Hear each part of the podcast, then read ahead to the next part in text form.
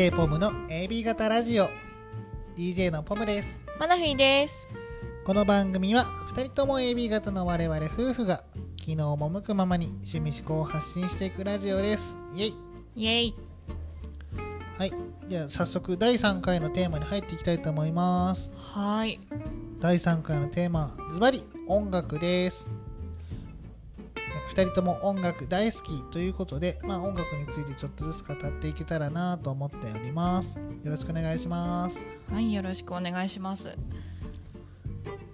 音楽ね。音楽ですよすごい音楽っていうとすごい広いですけど、めちゃくちゃ広いですね。うんうんうん、ちなみにマナフィーさんは結構音楽とか聞かれます？やります？うーん、聞くのは最近はほとんどないね。うんなんでかな？なんかね結構学生時代はめちゃくちゃ聞いてたんですよ。なんか勉強する時は私音楽ないとダメな人だったので。学生時代勉強してる時はもうめちゃくちゃ聞いてたけど。うんうんうん。今はあんま聞かないね。つまりあまり勉強しなくなって うるさいな。そうなんだよ。なんかあんま勉強してないね最近。うーん。音楽勉強中ってどんな音楽聴くんですか？私はね当時あのラッドウィンプスとか流行っててはいはい。それを聞いたりしてましたね。ラッドか。あなんか絶対インスト曲は聴かなかったのであやっぱ歌詞がある方が。うん。なるほどね。そうだね。何聴いてたかなと。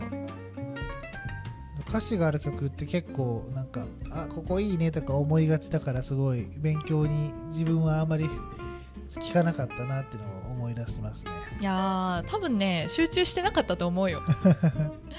でもねあった方がうん勉強から逃げずに座ってられたかな。う、んなるほどなるほど。あんまねもともとあんま勉強好きじゃないのかもしれん。自分もと言いつつなんか結構東宝の音楽とかを聴いてた気がするな。しかもその原曲じゃなくてあのなんて言うんだろうアレンジ曲っていうのかなえそれは歌詞ないの？歌詞あるやつが多かったですよ。歌詞あるよね。そうだ勉強の時には聞かない。へえいつ聞くの？え。だって部活もやってたでしょ。うん。その大学の時はもあう大学か。そう。高校の時は音楽何聴いてたかな？もうひたすら愛子とポルノグラフィティしか聴いてなかった気がする、へえ。周りの影響で。あ全然わからん私。妹と母の影響でそうなんだ。車の中の音楽はずっとそれだったかな。あー車の中の音楽は結構そうね口ずさんじゃうよね。そうそのせいで、まあ、CD とかも家にそれがいっぱい愛子とポルノがたくさんあったんで、まあ、それを勉強中だったり入れてたかな。中学の時とか MD ミニディスクに入れたりして楽しんでたわ MD 触ったことないわ。マジっすか？ない高校ぐらいからは iPad, iPod とか iPod とかになった記憶はあるけど。うん。懐かしいなミニディスク。一瞬でいなくなったよねあいつ。あれ一瞬だったの？なんかけなんか結構長いイメージだったけどあれは一瞬だったのか。うん。なんか買おうかなと思ってたらなくなった。うーん。全然気づかなかった。うん。そうかそうか懐かしいなそういった意味では。あすごい大学入ってからでも逆にそのクラシックだったり、まあ、東宝もそうなんですけど東宝は聴き続けたんですけ全ど然違うじゃんクラシック。ラシック音楽をすごい聴くようになりましたね。クなんで？いやその大学の部活動でピアノ部っていうまあすごいピアノに真摯に取り組むサークル部活動に入って、まあ、それで全然自分曲も何も知らないなってすごい感じるようになったんですね。ピアノ曲？そうクラシック？ピアノ曲もクラシック曲も何にも知らないなって。うん。でやっぱりそのリハーサルとかやるんですけども知らない曲を聴き続けるのってすごい苦痛なんですよ、ね、確かに。うんまあ、だからそれだったら自分から知っちゃおうみたいな感じでその1年生の時は全然ハマってなかったんですけど、まあ、すごいみんなといるのが楽しいなぐらいだったんですけど、まあ、ちゃんと音楽真面目にやっていこうかなみたいに思い出してからは多少聴くようになりましたね。そうするとやっぱり詳しくはなってくるので。うん。そう。私はクラシックはあなたと結婚するまではほぼほぼ聞いてなくって。うん。まあそうね結婚してコンサート行くようになったりここで流すようになったり、うんうんうん。まあ、家にピアノがあるんですけど、うん。ピアノ弾くのを聞いてるうちにうんまあちょっと分かるようになったぐらい。ですかね。でもさ実家あなたの実家にさうん。ピアノあったよね？ある。グランドピアノ。でもほぼほぼ妹しか触ってないし。やってはなかったの？うんまあややってなかったわけではないけど全然何もしてないからうん。楽譜は読めますみたいな感すごいじゃん。アドじゃん。じアドです。うっせえじゃあそっちのアドじゃないわ。えそうなんですよ。妹はすごいピアノに真面目に取り組んでたとかめっちゃやってて。ー、あそうなん？そうバンドババンドもしてピアノもしてすごいなんかいろいろやってた記憶ね、えそうバンドはしてるやんそうギターもベースもしてピアノもすごいエチュードとかすごい弾いてた記憶があります、ね、へえ今もやってんのかな？やってないと思います。うーん。ね。まあすごい。妹も母親も音楽が好きだったから本当はすごいクラシック音楽に触れる機会が多かったはずなのに全然そんなことはなく生きてはきたのがすごいもったいないなっていうのは感じまあます、そうね。うんこんなにもすごい面白い世界なのになっていうのはあります。やっぱクラシック音楽ってうん。増えていくわけじゃないので、要は。供給がね。そう供給は増えないけれどもそのうん。いろんな人がいろんな演奏の仕方をして、うん。まあ解釈だったりっていうのをすごい楽しませるっていう意味ではすごい。もともとのメロディーがメロディーだったら音楽が完成させかされ完成っていうかすごいレベルが高いからっていうのもあるんだけれども聴いてて飽きないなっていうのは思いますねうんそうなんかそうね。でも歌詞がないから分かりづらいね。うん。なんか何を考えてたとか時代考察とかさこの作曲家がこの何年頃は恋人とうまくいかなくてどうとかさ、はい。まあ、そういうのがコンサート行くとこうパンフレットに書いてあったりするんですけどはい。なんかそういうのなかったらただただ過ぎていく音楽だなっていう感じがする。うん。なんかさっきあなたも言ってたけどさ自分が知らない音楽クラシックをさこうリハで聴いてるの苦痛だみたいなのあるじゃん。はい。だから私もさコンサート行ってさ知らん曲が流れるとさ一曲一曲が長いのよねクラシックって、はい。まあ、結構辛い。だからあらかじめ聴いてった方がええよなって思いつつ今日何のコンサート行くのかわからんまま行ってるからよくないなと思うわ。予習大事です予習は。うん。本当に大事です。いや本当に。自分もその、とまあ、ピアノ曲だったら結構わかる方わかるとは思うんですけどそのオーケストラの勉曲、そうオーケストラの曲は正直いいあの1楽章で長いやつ20分30分あるやつもあるし、うん。それが全楽章を通して1時間弱ないし1時間超みたいな曲だともうさすがにねきついんですよね。何も知らない曲の場合は。まあ、だからこそいろいろ普段から聴くようにしておきたいなっていうのは思いつつでもなんかそういう音楽を聴く集中して聴く時間っていうのはあまり持てず YouTube 見たりしてしまうこの頃なんですよ、まあ確かにね。YouTube 面白いしね。そうなんですよね。もうこういうポッドキャストもそうなんですけどすごいやっぱりおお耳で聴けるのって正直同時に1つ2つまあ2つも厳しいね。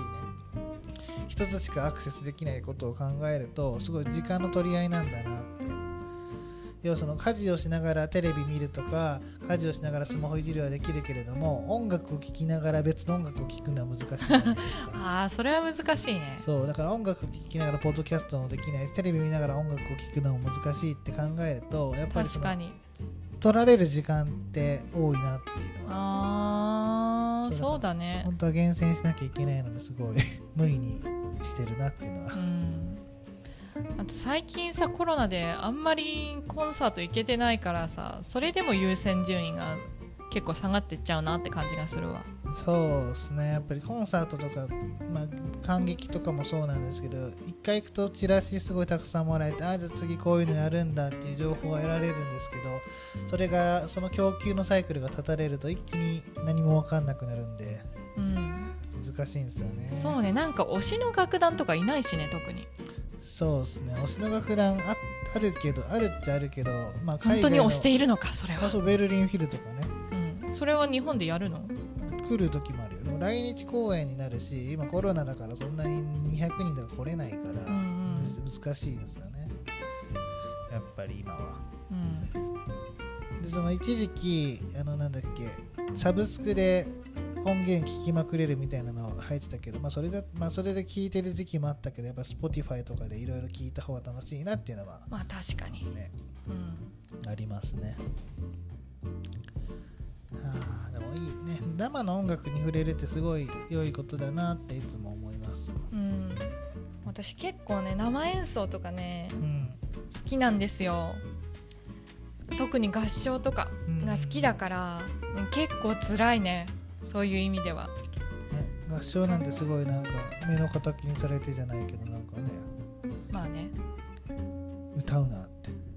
ね私アカペラをやってたので大学の時に。はい。なんでみんな大変だろうなって。結構さ OB 呼んで公演とかもやってたはずなのに、うん。全然だもんね。うんうんいけないもんね。うんね。うん厳しいわ。ね今でこそなんかやっと落ち着いてきていろいろできるようになってきつつあるけれどもね、なんかそれこそ去年なんか大工のコンサートなんかい年末？そう行ったんだけど、行ったっけ？俺はね。あそうか。そう。なんかすごい本当は100人ぐらいいつも集めるコンサートで15人ぐらいしか歌いなくて、う。しかも迫力が。そうなんですよ。悲しいね。とかあったりするんで、うん悲し寂しいなと思ったことはあるんですけど、まあ、最近はどんな感じなのかな。合唱とかも。今度行くもんね。そうね。楽しみにしてますよ。はい、ねそういえばさ音楽といえば最近サックスやられてるじゃないですか。サックス、そうなんですよ。アルトサックスをねうん。借りて始めたんですよ。なんで始めたかというとはい。今年はい。今年ポムちゃんが30歳になるんですね。はいね。そうなんですよ。でそのお祝いにねお祝いにまあコンサートをやろうっていう話をしてたじゃないですか。そうですね。30歳になる友達、まあ、もちろん同 同級生だったり、まあ、1個下の一浪した子だったりっていうのが多いんで今みんなで一緒にコンサートをやりたいねって話をしてて、まあ、その中でねサックスも一緒に出れたらなってことでやってたんですけど。そうなんですよ。サックスが出るんじゃないよ。サックスとあなたと一緒にやりたいねって。一緒にやらないって言われたから初めてですよ。こんなこと初めてだったんですよ、そうなんですよ、ね、共演するっていうのは初めてだったからあ嬉しいなと思って危機として私やったことやほぼやったことないサックスを借りて半年半年前に借りてうん。練習し始めてやろうってなってたのにそうなんですよ。ちょっとホールの規約がちょっと変わっちゃ変わ規約っていうかそのコロナが思ったより伸びたのでちょっとその管楽器も全部ダメになっちゃって。そうなの。私がね出れなくなったんですよ。そのために始めたのに。すいません。しゃあないけどさしゃあないけどさって感じだよね。そうなんですよね。本当になんかその計画とか狂うからやめてほしいとは思う。別にそのそのホールが悪いとかじゃなくてうん。なんかコロナやめてくれみたいな それはそう。うんえでも最近ねサックスちちゃんと上手くなってきてっていうか、うん今レッスンに通ってるんですよ、うんうん。月2回、ね、それで結構やっぱ上達のねスピードがね人に教えられるのと全然違うよ、うんあの中学校の時なんてさ顧問の先生大概楽器できなかったからさ、うん。やれなかったんだけどはいはい。結構教えてもらえるからめきめき成長しうんうん今サックスをレンタルしているが買うかめっちゃ悩んでますちなみに。いいじゃないですか。そうなの。借りるのがね借りてんのが11月までなのよ。おー。そうなの。サックスってちなみになんかどどなんかヤヤマハがいいとかなんかどういうのがあるんですか？えっとね全然ね私読めへんから分からんのやけど なんか4種類ぐらいお大きいさメーカーがあって、はい。でその中の1個なんかスタンフォード大学みたいな名前のやつがあってはい。それがなんか値崩れしないんだって。あ下がらない。30万で買ったら30万で売れるんだって。あすごいねそれは。そう。でもってなんか楽器の寿命ってどんなもんなんですかメンテしてって聞いたら。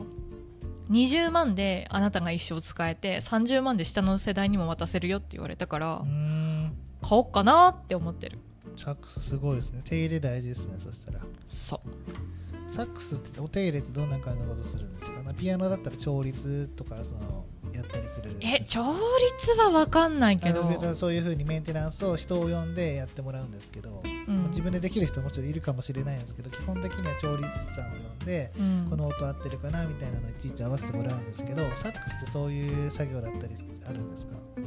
あの私初めて半年なので、はい。まだ別にそんなやってもらうほど壊れてないというかうん。新品借りたし、あれなんですけど一応メンテナンスの動画とかを見る感じだと、はい。そのメンテナンス師さんのところに持ってって、うん。その穴をね塞ぐうん部分があるじゃないですか、こうはい。パカパカパカパカパってやると。ボタンみたいなやつ。うん、でボタンみたいなやつ。あれの裏側にね牛革が貼ってあるのよ。え？皮が、うん、であれが水含んだりするとうん。変形したりなんかこうなんていうの？穴の形にこう跡がついちゃったりして音が、なんていうの？こうパコって全部穴が閉まんなくなってちょっと音が変わったりするのでそこを交換する。タンへえ。タンポって言うんですけどそれを交換するとか、へえ。うん、すごい。あとは。牛革なんだ。あそう。牛牛だったかな？皮なんだけどうん。とりあえず。まあ普通になんていうの？まあ微調整とかあとコルク、うんコルクってねあのマウスピースあるじゃん、はい口のところ、うん、あそこをこう挿入するう挿入するところがコルク貼ってあるんですよ、へえ。でそれでギュッて入れて密閉できるんですけどそれがなんていうの結構刺してるとへたってきてうん。しまうんですけどそれを巻き直すコルクをとかがありますね。あとこのネックの部分だけ変えたりするのでうん。結構そそこをね、まあ、抜けることがあるらしくてでもそれもあのバリトンサックスとかでかいやつで負荷がかかっちゃったりして抜けるって感じらしいんですけどまあそこを直すとか。へえなんかいろいろがあるみたいですよ。いろいろあるんですね。なんかすごい、サックスってなんか見て外から見てるだけだとすごい金属のパーツだけかと思ってたら全然いろいろあるあるんですね。そうそう。まあ、金属部分はね最悪ねそんなに曲がったりしないじゃないですか。めっちゃでかいとこから落としたりしない限り、確かに確かうに、ん、って感じっすね、なるほど。うん、なんかその管楽器ってなんか全体的にそんな感じなんですか？そのボタンとか全然あそうなってるんだって。あーどうだろう。私結構ちなみに楽器は触ったことはあって、はい。うんとまあ、サックスはほとんど触ったことないんですけどうん。クラリネットとかフルートとかトロンボーンはやったことがあって、うんうんクラリネットはねあの指のなんていうの押さえる部分が穴開いてんですよ。だから自分の指の腹でリコーダーみたいな。あそうそうそうそうそう。うんの感じのがほとんどのキーなのでそういう牛革とかはなかったような気がしますね、ただそのコルクの部分はコルクだったはずなので、まあ貼り直そうと思えば貼り直しが必要なのかもしれない。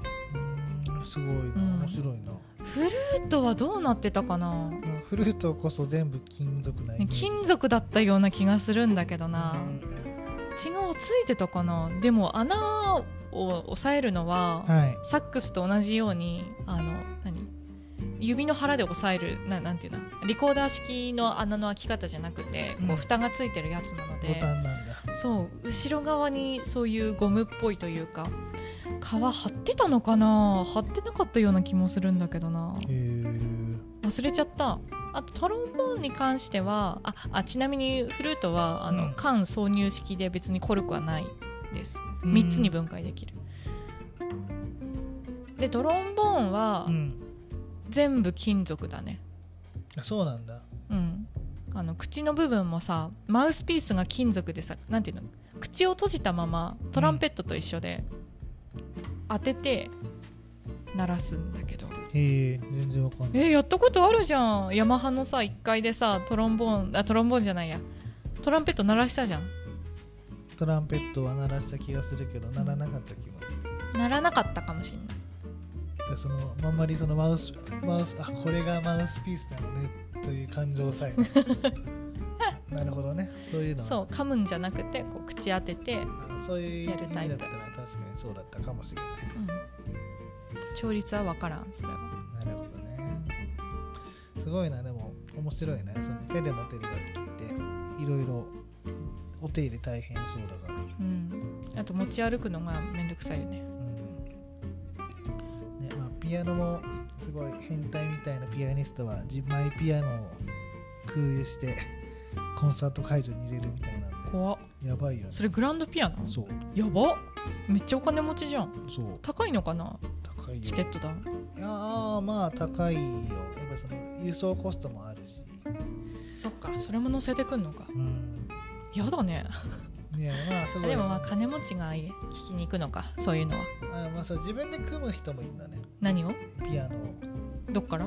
自分えやっぱあそれができますよってこと？あじゃあオーダーして自分うん。マイピアノを作る人。うんいるんですけど、その人はすごい10台ぐらいピアノ持っててドイツに行った時かな。その税関で取られちゃったって、なんで？ね、ドイツって結構取られるんですけどなんで？税関で。ベルリン。そう。怖っ。音楽音楽を持ち込むなって。そういう理由だったかな。ちょっと忘れちゃったんですけどなんかピアノ没収されたこともあるぜはははって話してたけどえー、お金返ってこないの？それ。どうすんだろう。納税したら大丈夫納税しなかったってこと？普通はそん自分のものだからかからないことが多いんだけど、うん。まあそういうなんかそういう判定になったらかかるんじゃないかな、え。ー、それを売るわけじゃないじゃないですか、うん。楽器とかも、うん。だけど持ち込みでお金がかかるみたいな、え。ー、ね、そういうのあるみたいですよ。ね。すごいでも面白いな。自分もなんか手持ちの楽器とか憧れるけど何ができるんだろうって。考えますよ。リズム感がないからすぐできそうなカスタネットとかタンバリンができないし。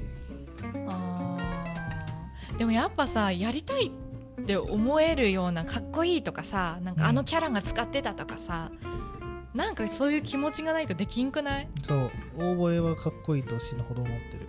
なんで？えオーボエかっこよくない？なんかあのなんであの細くなってるんだろう。あ口の部分ね。それはめっちゃ思う。めっちゃかっこいい。クラリネット私クラリネットが一番やってるの長かったけど、うん。クラリネットあんまり好きじゃなかったのね。ね。おでもオーボエはかっこいいと思う。そうクラリネットなんかでかいリコーダーにしか見えないけどオーボエはひどい。なんかいいなって。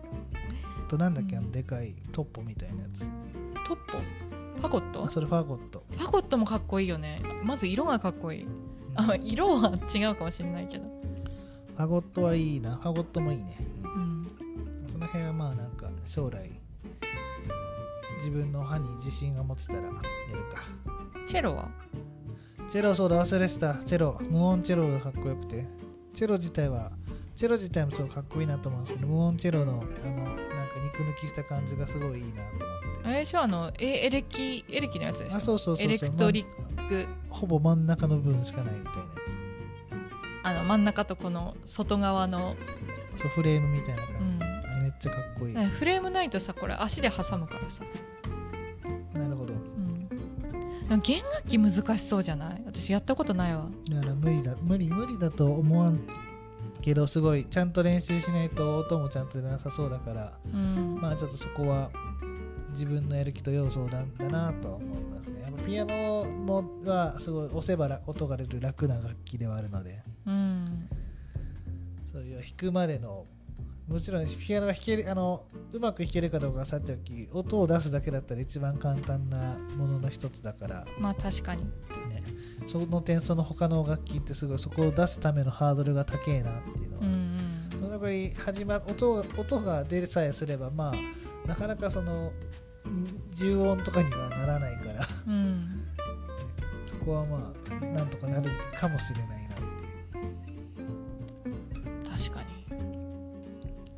本当にそのバイオリンとか、まあ、そのオーケストラの曲ってすごい40分50分の曲とかよくみんな譜読みして練習してできるなっていつも思うんですよね。え忍耐力が必要。ね。それをみんなと合わせて練習してね。ちょっと無理だわ。すごいね。楽しそう。まあ、今後じゃあそのまあ今サックスやってるけど、今後なんかもし挑戦してみたい楽器あったら最後教えていただけますか？私ね実はいっぱいあってというかそうサックスでポムちゃんと一緒に演奏するかっていうのでさえすごい悩んだのね。なんか人生有限じゃないですか。はい。なんか全部の楽器をチャレンジというか、まあ、買って練習してっていうのははい。ほぼほぼ無理だと思うの思うんですよ。うんでそう、まあ、結局サックスにしたんですけどはい。他にやりたかったのが私トロンボーンがねすごい好きなのね。はいトロンボーン。トロンボーンが本当はそうねやりたかった気持ちもあるな。再チャレンジしてみたかった。うん。練習する場所とか大変そうですね。サックスも家ではできないそう家じゃできないんだよね。防音室をね。トロンボーンだと余計になんか大変うそう、んあとトロンボーンってさ、い。なんか他の楽器と合わせて少人数でやるっていうのがあんまり見えなかったんだよね、そうですよね。なんか。うん、であれかっこいいですよね。こうカシュカシュカシュカシュして。そう。あれ音階自分のさ自分のとこで決めんのよ。なんか引っかかりとかないから、あそうなんだ。すごい滑らかな音階なんだ、うん、えね。もうこのぐらいの腕の長さの時は、まあ、一番として、うん。こうこれで決めんのが本当にね面白いんだよあれ。おすすめ。腕長い人は高い音が出せるとかそんな感じですかいやそういう感じじゃないし多分長かったら低いと思うけど。うんいやーもう一回やりたいね。なんかちゃんとやれなかったなトロンボーン。っうんうん。ぜひぜひ。ていうのとあとフルートもやりたかったのよね。いいじゃないですかフルート、フルートね私横笛をやっててうん三層踊りはいはい、はい。踊り知ってる？あれの横笛をずっとやってたのもあって、うん。フルートも。まあ普通にできるんだけど。フルートはねうんそうフルートも最後までなら悩んだフルートとさはい。ピアノって結構あるんだよ曲が。ありますね。うん。フルート競争曲、そう。なんだけどそうね。悩んだね。いいじゃないですか。でもなんかせっかく挑戦するんだったら単品で単品で音がね音楽できた方がいいなと思ったのもあるしフルートのあの高い音があんまりもういいかなって ちょっと低音やりたいかもっていうのもあった。あとはやりたいものフルートから派生してピッコロ。うーんちっちゃいやつ、うん、あれも可愛いやってみたい。ね、クラリネットを今なら結構愛せる気がしてクラリネット大覚えででもファンゴットもやりたいしチェロもやりたい。うんなんか一人オーケストラできそうな気がそう。そう。いやね、吹奏かどっちかというとオーケストラっていうか一うん人吹奏、あんまりね私あれが好きじゃないから、弦楽器？うん、チェロはちょっとねあの某エヴァの某シンジ君が やってるからちょっとやりたいんだけど バイオリンとかにあんまり興味がないんですよね。うん。バイオリンもかっこいいけどねなんか。いやーそうね。私はねあの音があんまり好きじゃないうんのよまあ俺ビオラ派なんでちょっと大きい方が好きなんですけど。うんどっちもあんまり好きじゃないかもしれないまあまあまあ、ね、ぜひ機会があったらやってみましょうよ。やってみる。あとサックスをマジで買いたい。買おう。30, 30歳の記念に来年買おうかな。でもなそうしたらな半年間。そう開いちゃどうちゃう。もう買っちゃう？みたいなちょっと悩み中。また決めていきましょう。はーい。今日はそんなところで。バイバイ。おうバイバイ